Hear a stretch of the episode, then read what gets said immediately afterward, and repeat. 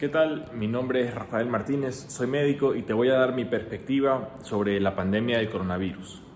Eh, estoy en Guayaquil, Ecuador, hoy es 13 de marzo del 2020.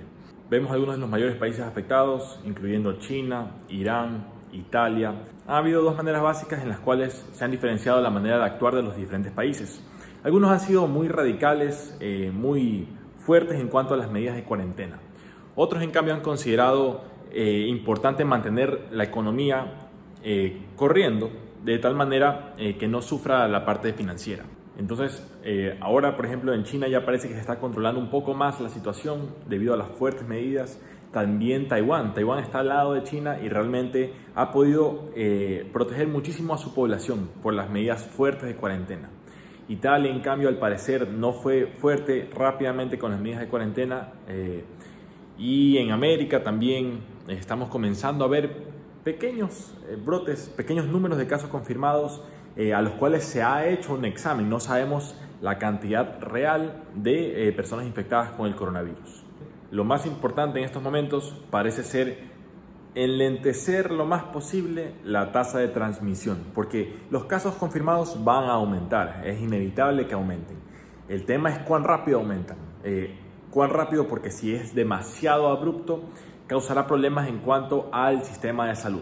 ¿Qué quiero decir con esto? El virus tiene una tasa de mortalidad, según algunos estudios, del 2.5%. Sí, eh, factores de riesgo especiales para que tu caso o un caso determinado se pueda complicar es tener más de una persona mayor de edad, de la tercera edad, eh, y también una persona con enfermedades de base. Hablamos de diabetes, hipertensión, enfermedades cardiovasculares. ¿sí? En estas personas el riesgo es mayor de que haya un caso complicado. Una persona, por ejemplo, una persona de mi edad, 28 años, eh, si es que yo me infectara, la probabilidad de que mi caso se complique o incluso llegue a la muerte es relativamente baja. ¿Cuál es el problema? En el caso que yo o una persona de mi edad se llegara a complicar y tendría que ir al hospital, eso sería una cama hospitalaria.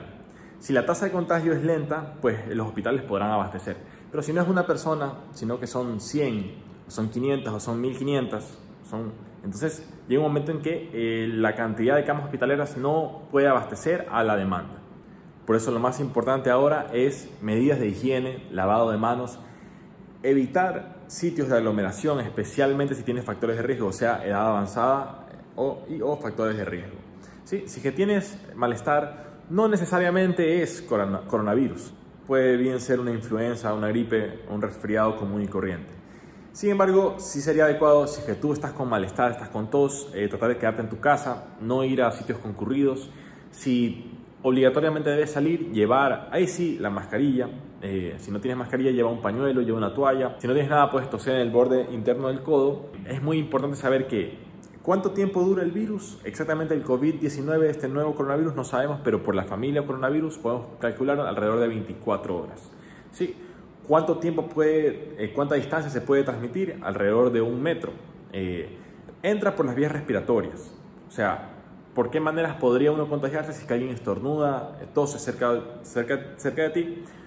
O si que tocas alguna superficie infectada con el virus y luego te llevas a la boca o a la nariz. por ese motivo, la mascarilla, si tú estás sano, no tienes ningún signo ni síntoma, la mascarilla en realidad más sería para evitar que te pongas las manos en la nariz, que es lo que haría que llegue el virus a tu tracto respiratorio. Hay que tomar en cuenta que esta situación está comenzando y probablemente va a durar al menos varios meses. ¿Qué medidas de preparación yo te recomendaría? Eh, sí te recomendaría, como en todo en la vida, no dejar las cosas para el último momento. ¿Qué es lo que hemos observado en otros países? Hemos observado cuarentenas eh, y sí sería adecuado un equilibrio, o sea, no tener un pánico, pero tener lo necesario, indispensable para no, no, pasar necesidades durante una posible cuarentena si es que llega a ser necesario. Y uno quisiera estar preparado con las cosas necesarias para no pasar necesidad en un momento de emergencia sanitaria. Eso te podría decir desde el punto de vista profesional. Bien, si te gustó el video, no olvides compartirlo. Mi nombre es Rafael Martínez y nos vemos en una próxima ocasión.